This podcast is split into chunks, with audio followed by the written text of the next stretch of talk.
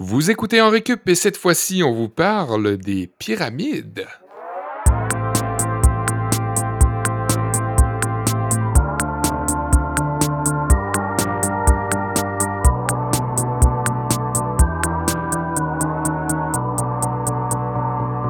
Bien le bonjour à tous. Euh, on est à distance toujours. Euh, on fait euh, on fait ça par caméra vidéo, hein, les gars. Salut Kevin, salut Oli. Salut Seb. Salut, Seb. Ben oui, on fait toujours ça dans, dans l'espoir de démontrer la futilité des jobs des techniciens de son. C'est. La grande croisade dans Récup. Voilà. C'est un pied de nez à Mathieu Tessier, en fait. Hein? On est bien, on est bien chez nous. La bière est moins ben chère. les toilettes sont proches. C'est vrai. Puis de toute façon, on n'aimait pas tant notre proximité euh, physique. Hein. On, va se l'avouer. Euh, ça nous rendait mal à l'aise, tout ça.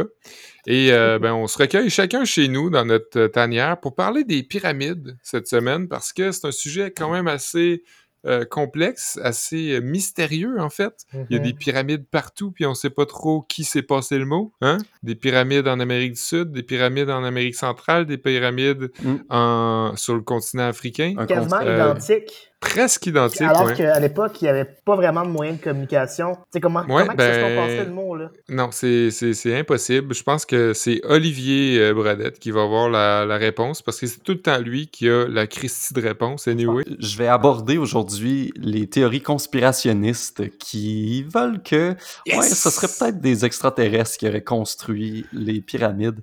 Euh, on va voir un peu d'où ça vient, puis euh, mm, qu'est-ce qui s'est répandu avec ça dans la culture populaire. Puis... J'étais sûr que tu nous gardais quelque chose dans ta manche? Ouais, j'essayais d'être un peu mystérieux. Un spell? ouais. Puis, ben, c'est ça, il n'y a pas juste les pyramides non plus en Égypte ou euh, les pyramides Inca ou Maya, il y a aussi d'autres formes de pyramides comme, ben, euh, la pyramide olympique à Montréal, hmm. pour le, village olympique, le dit village olympique. Sinon, il y a la pyramide à Québec, la fameuse pyramide où je suis allé voir euh, du cinéma d'auteur, mes premiers films d'auteur au clap à la pyramide à Québec. C'est un, un monument je pense. C'est une place euh, à visiter à Québec. Ça fait partie du. Je pense que la calèche passe devant. La calèche? Je trouve ça tellement ben, cette construction-là. Ouais, ben, ça fait partie du patrimoine, je pense. Euh, malheureusement. il y avait, à l'époque, il y avait le Star Bar là-bas où euh, plusieurs euh, grands esprits allaient se rencontrer. Pas une place euh, où euh, il y a beaucoup de gens qui se sont fait arrêter dans des cas d'alcool au volant. Ça, il me semble que ça faisait. Oui, probablement aussi, oui, oui. Il me semble que c'était comme, à un moment donné, la police, ils, avaient, ils avaient cerné les petits bums de la pyramide. ouais, la pyramide est assez. Elle est partout, hein. Elle est, dans... partout. Partout où on regarde dans nos vies. Tantôt, je vois, vous voyez derrière moi, Super Nintendo, je vois Super Mario, Deuxième monde, le monde avec le soleil, des pyramides. Le monde, les pyramides sont partout. On peut pas leur échapper. C'est ça qu'on voulait vous dire aujourd'hui. Toi, Kev, tu vas nous parler d'un autre concept euh, de pyramide, c'est-à-dire les, les, ventes pyramidales, c'est ça? Les, Oui, les ventes pyramidales qu'on appelle aussi ventes multiniveaux. Mais je vais vous expliquer que c'est toute la même affaire. c'est pour vous expliquer que c'est une crosse, cette affaire-là. Hmm. Ben voyons donc. c'est une crosse. Il faut se méfier de ça. Puis pour vrai, surtout en la période actuelle. non, mais c'est vrai. J'ai l'air alarmiste. Ben, j'ai l'air de mettre le feu aux poudres. Il y a plein de scams qui circulent ces temps-ci sur plein plein d'affaires. Ben oui, parce que les gens ils ont soudainement plus de revenus. Fait que là, ils se disent OK, ben je vais vendre des parfums ou des produits cosmétiques dans mon réseau pour avoir un revenu d'appoint. Fait que je vous le dis, là, on va voir, euh, ça va pulluer dans nos réseaux sociaux dans les prochains jours des gens qui vont vouloir vous vendre des mhm. Tupperware, des parfums, des suppléments alimentaires, etc. Fait que je vais vous parler de vente pyramidale puis vous donner quelques trucs pour vous en méfier. OK. Moi, de mon côté, euh, ben, euh, j'ai tout de suite pensé à la pyramide de Maslow parce que en ces temps difficiles, ben, euh, on repense à nos besoins, hein, on repense à c'est quoi nos priorités. Je vais commencer par vous les énumérer, puis ben, en fait, à faire un petit topo de ça pour voir, puis ça va nous amener ailleurs, on va voir. Ça va bien commencer la journée avec la pyramide de Maslow. Moi, je sais pas si vous vouliez ajouter quelque chose. moi, je trouve ça fou. tu sais, on, on, a une image un peu idyllique des pyramides d'Égypte. Je trouve ça fou. Je regardais hier soir voir sur Maps. Euh, Ouais. Je trouve ça vraiment impressionnant de voir qu'en face des pyramides de, de, de Khéops, de, de Gizeh, il y a la ville. Les images qu'on envoie sont toujours sur un fond de désert, euh, Ouais. très beau, Ouais, le ciel. Mais le site des pyramides de Khéops est, est vraiment entouré de la civilisation. Il y a littéralement un terrain de golf à comme 200 mètres de- des pyramides et du Sphinx. Ouais, c'est quand même ouais, fou c'est de voir que hein. ça s'est vraiment imbriqué dans la- le reste de la modernité puis de la civilisation. Ouais. Puis t'as pas, t'as Ouais. pas d'anecdote, Olivier, sur des jeux? Parce que moi, j'étais. C'est tellement présent dans les jeux vidéo, les pyramides. Je pensais que t'avais Ouais, c'est ça. J'ai pas joué, anecdote ou deux. tu vois, j'ai pas Tomb joué à- Raider. Euh, Tomb Raider, euh, on pourrait en parler à Esther. J'ai pas joué à Assassin's Bon. Creed Origins, qui se passe en Égypte aussi dans le temps des pharaons, tout ça. Hey, Euh, Des Super Mario, là. Super Mario, ouais, ouais. Il y, a- il y a des mondes aussi dans les pyramides. hein. Ouais, ouais, ouais. ouais. Euh, Je, je me rappelle aussi que pendant un dîner de Pâques, ma cousine nous avait présenté son kiosque d'expo science sur l'Égypte ancienne puis les pyramides. Euh, on avait interrompu le dîner pour que ma cousine nous présente sa recherche puis nous fasse son exposé. là. Il y avait vraiment une tendance dans cette famille élargie-là d'interrompre les rencontres familiales pour présenter un spectacle, un exposé oral ou des plats tupperware. Pauvre Oli. Ouais, Ouais, c'est pour ça que je ne retourne plus. Quant à toi, Kev, je pensais que tu, tu allais nous raconter une anecdote sur genre une de tes fameuses visites dans ton voyage. euh, Ouais. Genre, t'aurais visité une, une pyramide euh, euh, en Inde ou je sais pas trop. Là. Ben, je suis allé en Inde, mais je T'es pas allé en T'es Inde. pas là en Inde. Je suis pas allé en Inde. J'étais allé, j'étais allé à Londres, Seb. Y a pas de... J'étais allé à Londres, puis en Belgique, puis à New York. Il n'y a pas de pyramide dans ces villes-là. Ok, ok. Ouais, je, je demandais, là, c'est tout. là. j'ai jamais été pas- en contact avec quelconque forme de bâtiment pyramidal, sauf la pyramide à Québec. Puis même là, je suis jamais entré. Je suis jamais entré dans aucune... En fait, Parce que t'avais peur des momies? parce que j'avais peur des momies, puis parce qu'elles sont généralement inaccessibles en fauteuil roulant. Ouais, c'est vrai. C'est vrai, ben oui. Bon, ben, on commence ça, ce cours-là. Un cours sur culture du monde.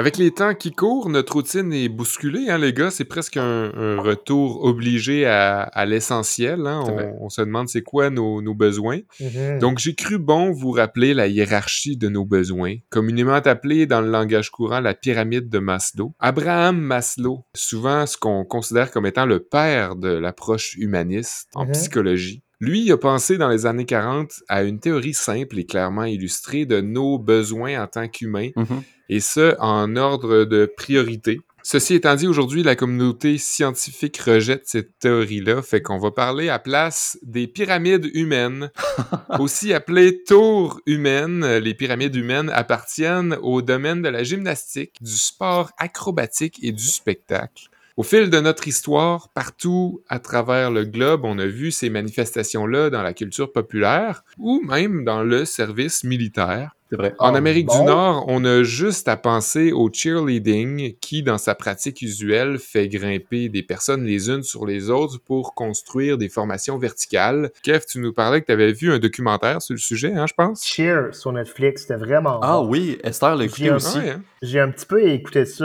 Le euh, documentaire Cheers. de, de manière euh, récalcitrante, alors qu'Olivier va aux sources. Ouais, ouais, Esther, Euh, euh. Esther, dernièrement, elle me dit c'est malade, c'est vraiment un bon documentaire. C'est vrai que c'était super bon. Puis tu sais, c'est des pyramides, mais comme. Parce que, parce que moi, dans mon sens, quand des cheerleaders faisaient des pyramides, c'était juste, mettons, une rangée de huit femmes. Ben, huit femmes, huit cheerleaders ou huit. Ah, c'est tellement. là, on va couper ça. Huit euh, individus. Six individus, quatre individus, deux individus, un individu, puis ça formait une pyramide. Hein? Sauf que c'est plus ça pantoute, c'est plus ça des pyramides dans le cheerleading en 2020. Il y a toutes sortes de Oh. pirouettes. C'est comme plus un mot qu'on va utiliser pour résumer la pirouette finale, Ah, grandiose à la fin. Mais c'est genre, euh, une vague allure de pyramide, mais sur le plan architectural, ça ressemble fuck all à une pyramide. Ouais, ouais. C'est pas des triangles. Est-ce Ouais, que, mais en tout cas, isocèles. S'ils sont que- triangulaires, ils sont isocèles. est-ce que le monde de- du cheerleading a fait une boutade à Maslow en appelant une des figures la pyramide de Maslow? non.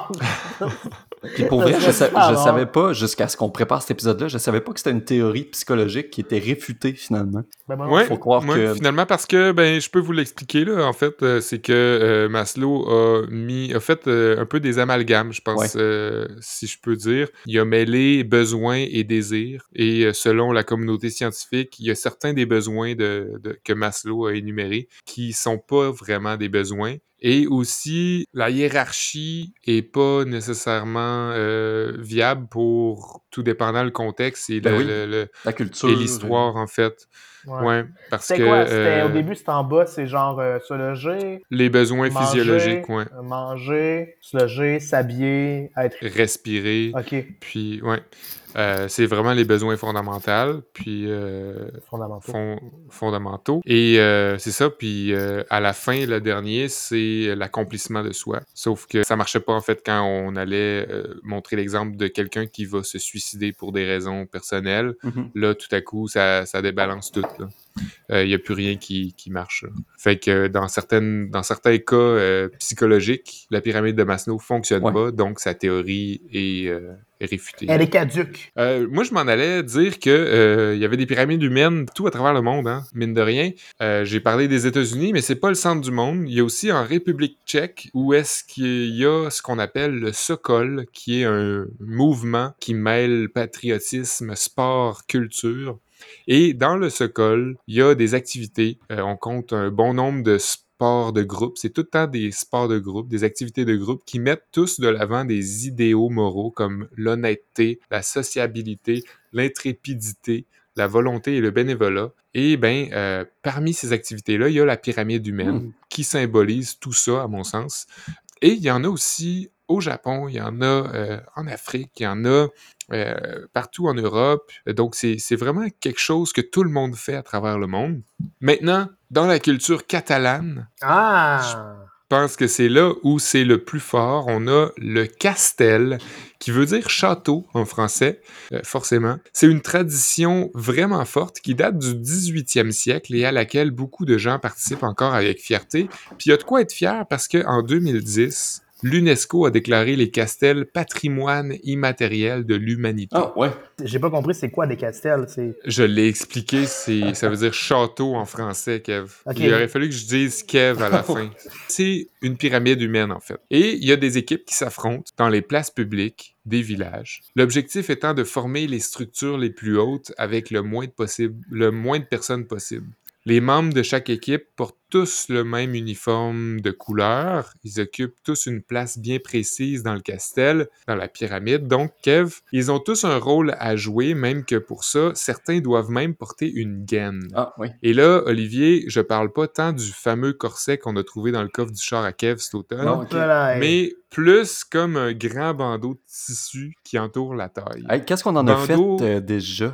Je sais pas, hein, on l'avait comme volé, puis volé, on pensait... ça le revoir. Je... On pensait niaiser Kev avec ça, mais on, Juste- comme on l'a oublié quelque part. je pense. Excusez. Ce, ce bandeau-là, en fait, cette gaine-là, euh, à laquelle pourront se cramponner les grimpeurs plus légers, parce que c'est comme si ça faisait un, quelque chose dans le vêtement à, à quoi s'agripper.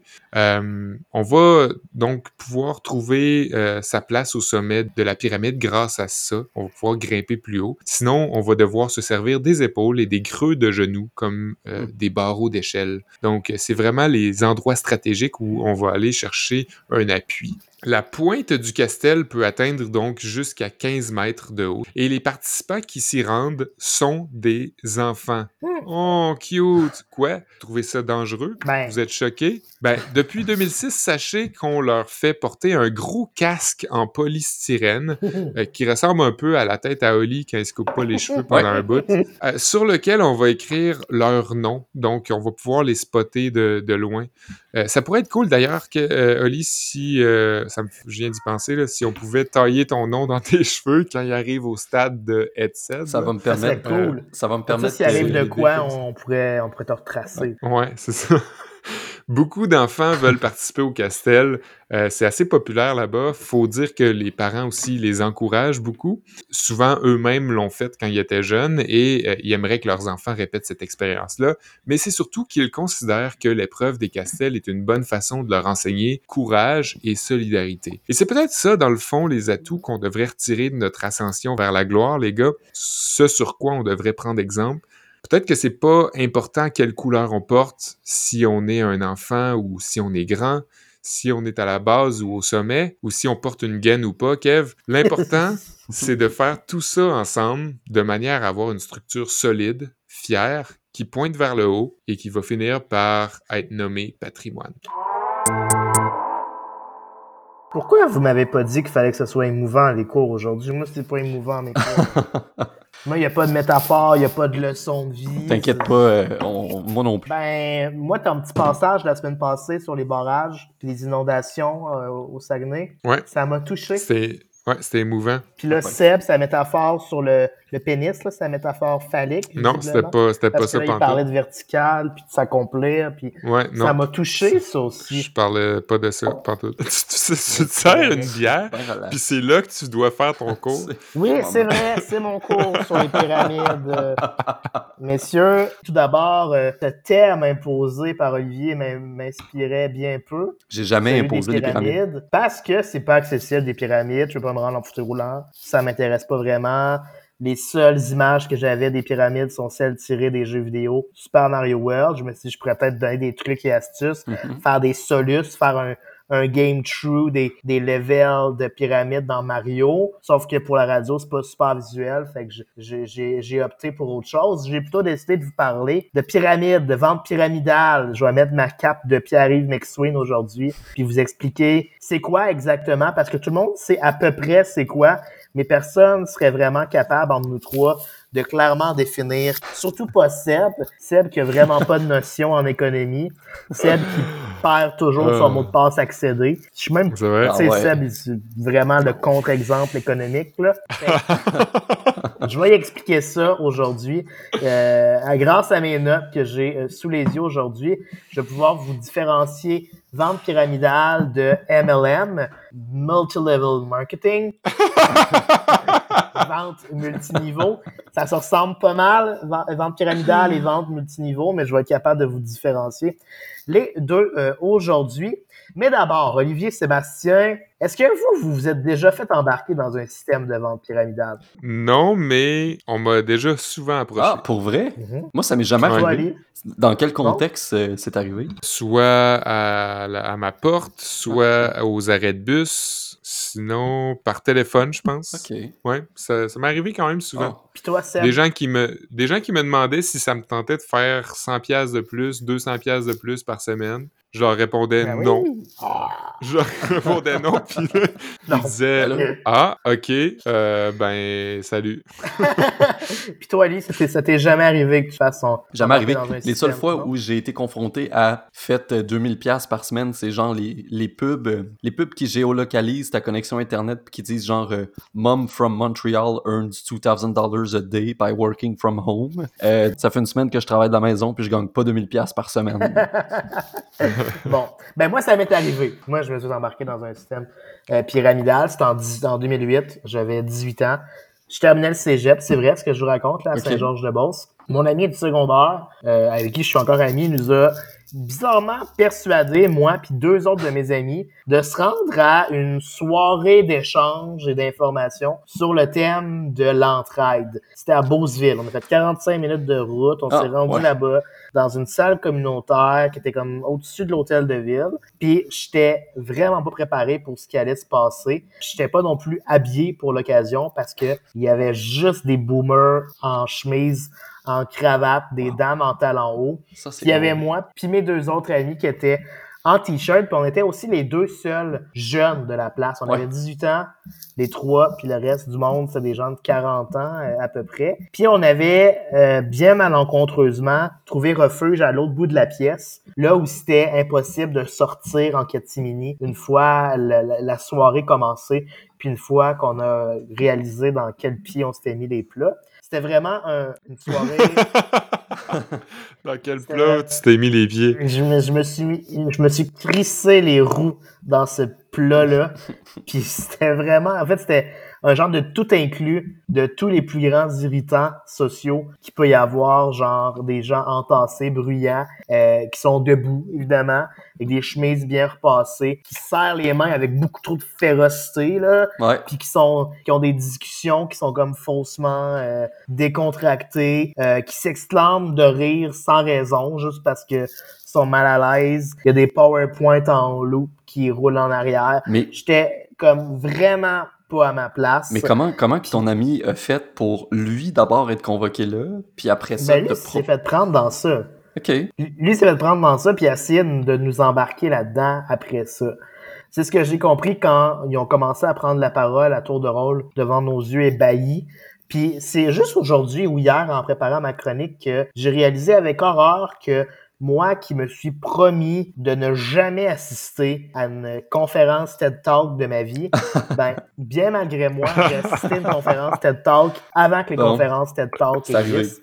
Parce que c'était exactement ça. C'était genre un grand discours sur le leadership, l'entraide, l'entrepreneurship, toutes des valeurs que je déteste. Le leadership. Le leadership. le leadership. toutes des valeurs que j'ai. Puis en train de fond, ben, il y avait la foule, une trentaine de personnes qui, avec un enthousiasme euh, étrange, mm. euh, répondaient avec fougue à toutes les questions.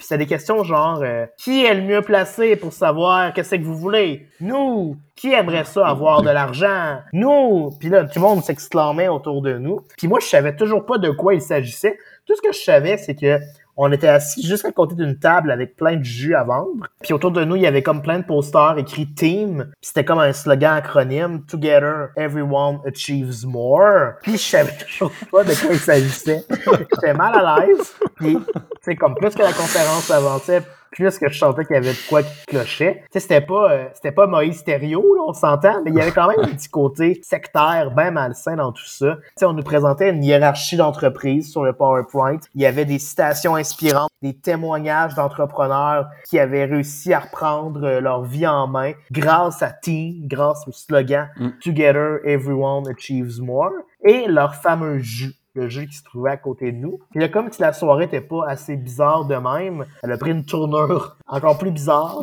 Euh, elle a tourné en infopub, alors qu'on s'est mis à nous vendre les mérites nutritifs d'une boisson à base de jus de fruits puis de baies euh, exotiques qui était vendu 30 pièces la bouteille. Voyons. Puis là, si on voulait faire comme les exemples de réussite énoncés devant nous, avant nous, puis avoir de l'argent, puis avoir des complets puis des chemises bien repassées, il ben, fallait nous aussi acheter des caisses de jus puis les revendre dans notre réseau. J'avais 18 ans, j'étais trop jeune pour comme vraiment expliquer c'était quoi un, système de vente pyramidale, mais j'ai dit à mes amis, c'est croche cette affaire-là. On s'en va de là, on a crissé notre camp. Puis j'ai bien fait parce que j'ai repensé à cette soirée-là cette semaine en, faisant mes notes pour la vente pyramidale. Je me suis dit, je vais aller googler Team, Together Everyone Achieves More Juice.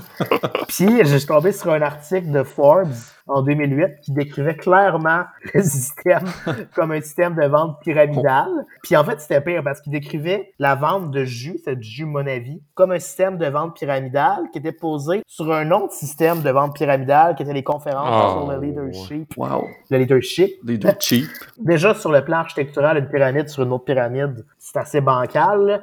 Et sur le plan financier, c'était pas super plus solide non plus. Puis effectivement, de ce qu'on a compris, ben, tu sais, la compagnie, elle a fait faillite euh, en 2015 parce qu'effectivement, euh, ça a duré longtemps. En fait, une, fois, une fois, que tu embarquais là-dedans et que tu payais le, le coût d'entrée du membership, fallait que tu t'étais pogné pour vendre d'autres coûts de membership, vendre des conférences, vendre du jus. Puis là, on disait, ben, tu sais, si tu vends pas assez de jus, peut-être qu'il faudrait que tu achètes plus de conférences pour être un meilleur vendeur. C'était vraiment, comme vraiment de la grosse merde. Ça, c'est le principe de la vente pyramidale qu'on appelle aussi le système de, de Ponzi. C'est un montage financier qui consiste à rémunérer des membres via l'argent de nouveaux membres. C'est à ces nouveaux membres-là que revient la tâche d'intégrer de nouveaux participants mhm. si à leur tour ils veulent faire de l'argent et bonifier leurs coûts d'entrée initiaux. Mathématiquement, ça marche pas. C'est un système qui est voué à l'échec parce que il repose sur une progression exponentielle ben infinie qui est impossible pour que ça fonctionne, il faudrait que la pyramide nécessite un agrandissement infini, alors que les ressources, les vendeurs, puis notre goût de boire du jus, eux, sont finis. c'est une forme d'escroquerie qui est illégale, mais son fonctionnement est parfois pas aussi explicite puis dissimulé derrière d'autres opérations, comme dans le cas de Team et de son, de son jus euh, Monavi, ce qui a rendu leur interdiction euh, plus euh, difficile. C'était ingénieux, comme je le disais, parce que il y avait tout un, un, genre de communauté qui s'était greffée autour des gens. Puis on se disait, tu sais, si tu vends pas tes jus parce que tu n'as pas les bonnes techniques de vente, tu devrais payer pour avoir des ateliers de vente. C'est pour ça que les gens se mettaient vraiment dans le bourbier avec ça. C'est intense, là. C'était vraiment de la merde. Maintenant, je pense qu'il vaut quand même la peine de différencier c'est quoi euh, la vente pyramidale puis la vente multiniveau parce que c'est pas la même chose, mais ça se ressemble. La vente multiniveau, c'est des compagnies puis les plus connues, c'est comme Herbalife, Usana, euh, Avon qui offrent des produits souvent comme cosmétiques, nutritionnels. Puis eux, ben, la, la, la commercialisation de leurs produits euh, passe par les participants qui deviennent des ambassadeurs, qui vont euh, vendre puis obtenir un revenu par le biais de leurs transactions. C'est ce qu'on appelle de la, de la vente directe. Le succès repose un peu sur l'art de la persuasion puis la force du réseau, comme on pourrait dire. Mm-hmm. Puis là, on leur présente ça comme une occasion d'affaires en or. Il faut avoir la fibre entrepreneuriale, être prêt à faire des sacrifices. Puis là, vous allez avoir après ça une grosse somme d'argent qui vous attend. Mais souvent, il faut aussi payer un coût d'entrée pour avoir la kit de départ, qui va coûter super cher. Puis c'est là que ça ressemble pas mal à de la vente pyramidale, parce que tu fais pas que vendre des produits, tu payes aussi un coût d'entrée. Euh, puis c'est là que la notion entre légalité et illégalité devient euh, un, petit peu euh, un petit peu flou. Trouble. Ouais, trouble. Puis je suis tombé sur un article de 2012 de la revue Protégez-vous qui nous indique comment on peut distinguer les deux. Déjà, si la compagnie qui veut vous embaucher comme, comme ambassadeur vous laisse présager des, euh, des profits exorbitants, ben déjà comme tu sais si c'était vraiment le cas, il y, aurait beaucoup de gens qui en profiteraient, fait que c'est louche. Puis après, ben vous pouvez détecter les, les mauvaises affaires en vérifiant si le distributeur initial vend plus à des fournisseurs qu'au grand public. C'est mauvais signe. Puis c'est mauvais signe aussi si le distributeur, la maison mère, son chiffre d'affaires puis ses revenus proviennent surtout de kits de départ plus que de la vente de produits ben ça démontre que ça vient probablement de, de la d'un système de vente pyramidal. Pour pas se faire prendre, la Federal Trade Commission aux États-Unis propose de poser des questions avant de, de s'embarquer dans ça. Combien de personnes est-ce que vous avez recruté? Mm-hmm. Combien de temps est-ce que vous avez consacré à cet emploi pendant la dernière année? Combien d'argent est-ce que vous avez fait? C'est quoi le montant de vos dépenses en incluant l'argent déposé pour les kits de départ? C'est quoi le pourcentage de vos ventes qui ont été données à des distributeurs? Combien de produits est-ce que vous avez vendus à des distributeurs? C'est quoi votre chiffre de vente initial? Et surtout, c'est quoi le pourcentage de votre revenu qui est attribuable au recrutement de nouveaux ambassadeurs par rapport aux produits que vous avez réellement vendus? Ça va vous donner un aperçu s'il s'agit vraiment de la vente multiniveau, euh, alors qu'on fait simplement relayer des produits, versus la vente pyramidale, où il est surtout question d'emmener des gens dans son cercle pour atténuer la baisse du kit de départ initial. Wow! Aliens. Cette fameuse image d'un gars aux yeux à moitié ouverts, aux cheveux hirsutes, mais au front bien dégarni, qui marque son point avec ses mains en étant sûr de son coup. Vous l'avez peut-être déjà vu passer euh, sur euh, les médias sociaux. Euh, si vous aimez les memes et les gifs comme Seb, Kev et moi, je pense qu'on est tous les trois assez amateurs de ça.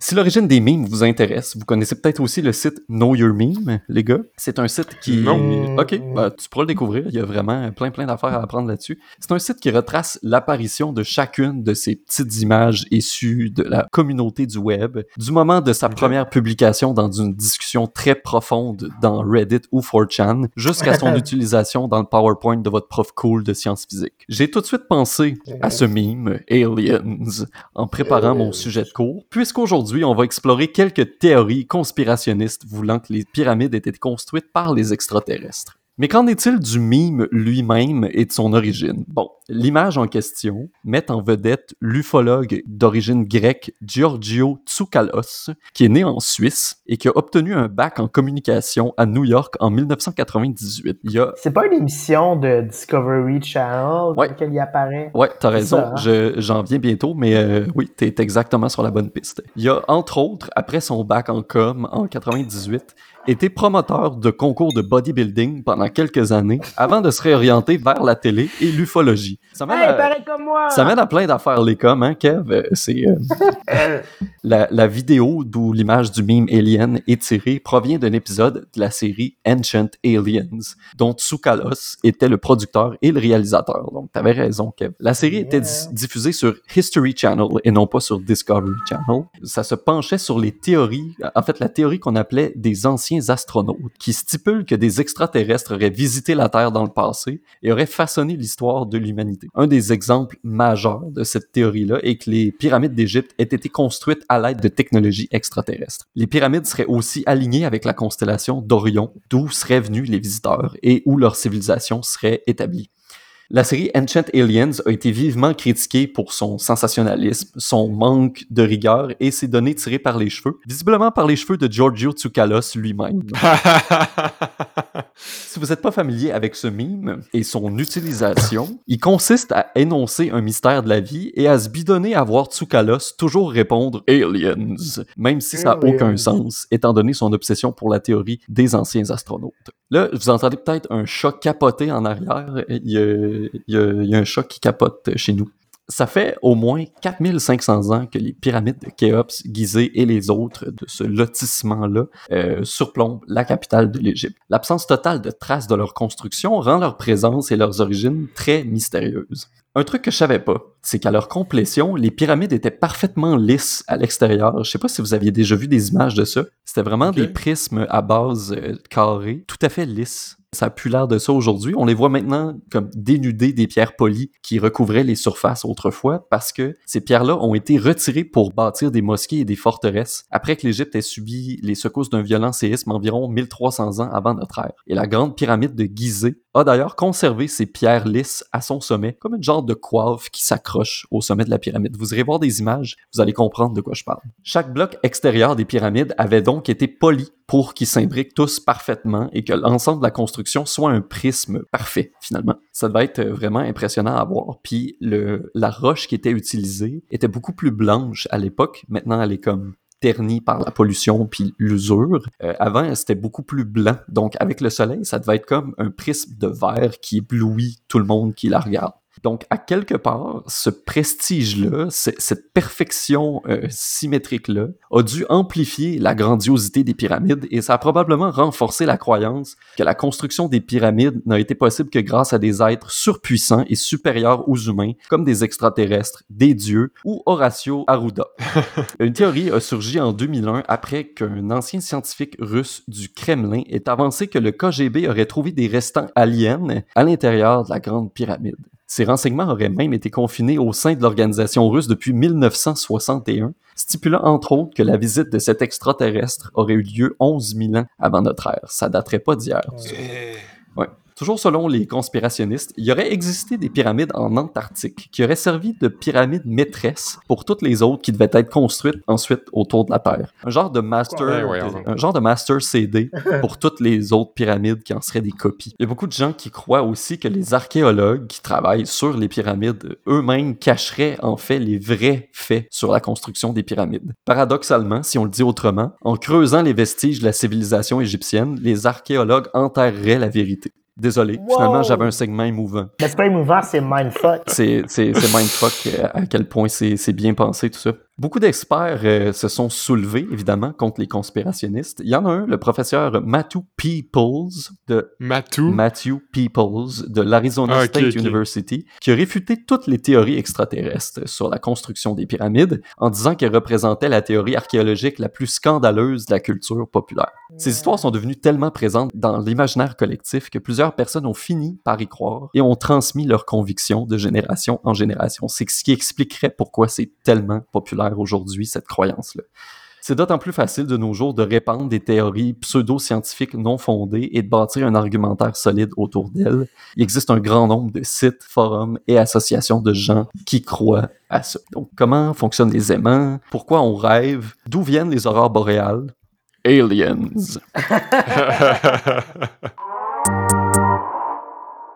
Hey, juste parce qu'on on est là-dedans, là, dans les. Euh, pas les théories du complot, mais un peu ça.